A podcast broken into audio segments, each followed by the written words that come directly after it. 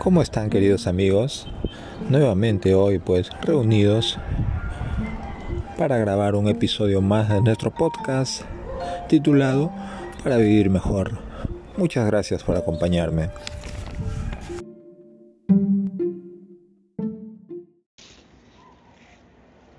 Bueno pues el día de hoy, queridos amigos, vamos a hablar acerca de un tema pues súper interesante y le he llamado lo difícil que es el matrimonio. ¿Mm? Ojo, al decir difícil no estoy diciendo que, no es bueno. ¿eh? Muchas veces lo difícil es bueno, es mejor. Vale la pena luchar por las cosas difíciles, porque pues traen cosas buenas consigo, ¿cierto? Ahora, enfocándome un poquito en el matrimonio. El matrimonio es una sociedad, ¿no? Entre dos personas. El hombre y la mujer que deciden hacer una familia. Puede ser una familia sin hijos, ¿de acuerdo? Para abarcar todos los campos. Pero bueno, mayormente es para tener una familia con hijos. El matrimonio es bonito, como les digo, es una sociedad, es un acuerdo de pues llevar una vida juntos, ¿ok? Es un compromiso que se asume de generar una complementariedad entre dos personas, casi siempre entre un hombre y una mujer. El otro punto interesante para mencionar acerca de este tema es que pues el compromiso involucra una responsabilidad compartida, ¿de acuerdo?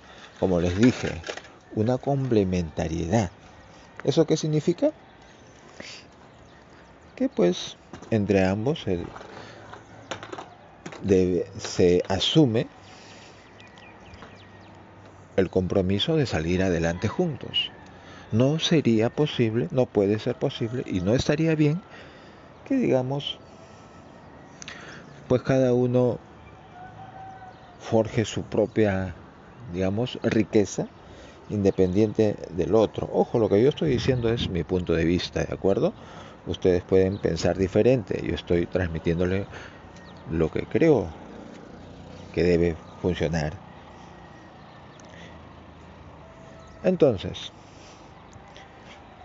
además de este aspecto, pues ahora hay una figura llamada este, casada o casados con bienes separados. Suena un poquito egoísta, ¿cierto? Bueno, a veces esa figura es, digamos, necesaria.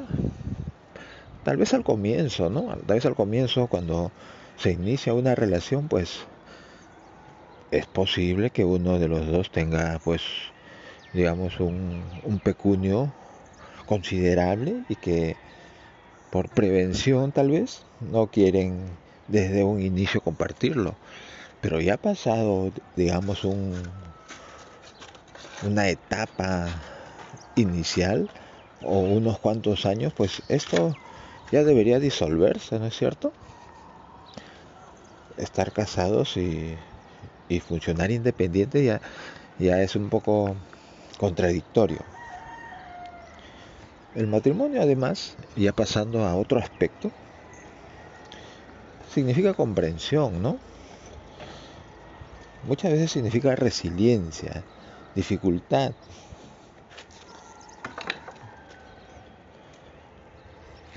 Hay que tener la paciencia y la comprensión necesaria para entender a la otra persona. Hay que tener fuerzas, hay que tener voluntad para querer comprender a la otra persona, ¿no? Es muy fácil no hacerlo, ¿de acuerdo? Es muy fácil pues reventar de cólera o, o decidir pues que, que, la relación no va más. Y eso puede ocurrir, no sé, al, al día siguiente de haberse comprometido o de haberse casado. Eso es lo fácil, eso es lo fácil. Entonces, requiere una alta dosis de comprensión, sobre todo de voluntad, ¿no? De querer mantener pues la relación. En la actualidad, y esto seamos bastante claros, pues como que las personas tienen menos paciencia que antes. Muchas veces una, una discusión intrascendente genera pues deseos de separarse. En ese aspecto les recomendaría que para no llegar pues a esos extremos consideren bien si realmente lo que quieren es hacer una familia, ¿no? Hay que asumir compromisos y hay que tener la fuerza para mantenerlos. En estos años, como les digo, pues es una proeza hablar de una relación que dura algunos años normalmente. Bueno, frecuentemente ocurren estas separaciones. Felizmente no son la mayoría. Eso sí sería catastrófico, ¿no? Porque el matrimonio estaría casi asumiendo características de temporal. Y eso, nuevamente lo digo, es contradictorio, ¿de acuerdo? No obstante, pues reconozcamos que en la actualidad el, el estilo de las personas, las nuevas generaciones, pues es diferente a las antiguas. Antiguamente con mucha facilidad se puede pues mencionar que nuestros padres, nuestros abuelos, personas de décadas anteriores, pues con mucha facilidad llegaban a 40, 50, 60 años de estar viviendo juntos. Realmente quienes en estas generaciones logren eso, pues son vistos como muy respetables, ¿de acuerdo? O con mucha suerte de haber encontrado a, a la pareja ideal. Eso puede ser. Pero también, sobre todo, es la voluntad y el compromiso de que algo que se ha emprendido llamado matrimonio es perpetuo.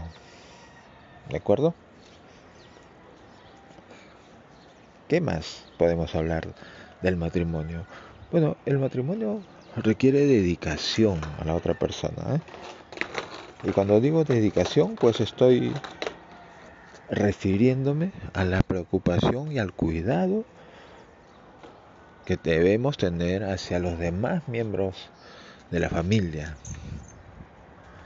No vamos a hablar mucho de los hijos en esta ocasión, sobre todo si estamos enfocados en, en la pareja, ¿no? Y bueno, pues ese es un requisito indispensable. Si no hay preocupación, si no hay deseos de, digamos, sacar adelante un matrimonio, pues no tiene sentido. ¿Ya? Ser cariñoso, hablando ya de otro tema, es bueno, o cariñosa, es muy bueno, pero más bueno es, pues, la dedicación que puedas darle a esa persona, ¿de acuerdo? La preocupación, tus formas de demostrar cariño sin dar cariño, ¿no? Porque no se puede vivir el cariño. Se puede vivir de forjar, digamos, un ambiente estable, seguro, con las condiciones necesarias para salir adelante. ¿Mm? En una relación debemos ser transparentes, ¿de acuerdo? Naturales, las relaciones que inician fingidas, digamos, fingiendo formas de ser o caracteres, pues con el paso del tiempo se descubre, ¿de acuerdo? Entonces, lo ideal es empezar siendo transparente. A veces esos desenmascaramientos generan pues la ruptura precisamente del matrimonio.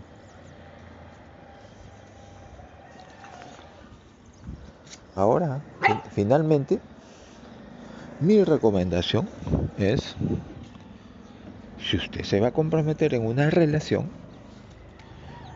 que sea para que éste perdure. Edifique sociedades, amigo. Construya sociedades, construya matrimonios. Elija adecuadamente a su pareja y, y estará pues muy bien. Construya matrimonios, construya sociedades, no destruya matrimonios, no destruya sociedades. Muchas gracias.